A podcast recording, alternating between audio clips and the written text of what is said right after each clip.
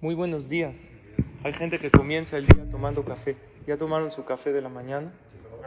Yo todavía no, pero después de la tefila. Hay una lección que podemos aprender del café.